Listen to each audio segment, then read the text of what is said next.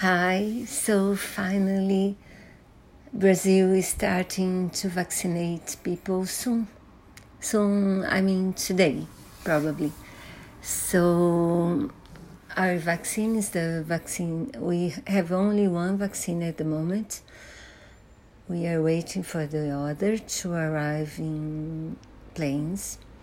One is a Chinese vaccine, the other is the vaccine from Oxford and um, as soon as millions and millions of people uh, get vaccinated, we can start to see the end of the tunnel.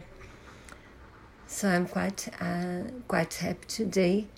I'm a bit anxious to know how the process will happen in Brazil, but I'm very hopeful, and I wanted to share this with you.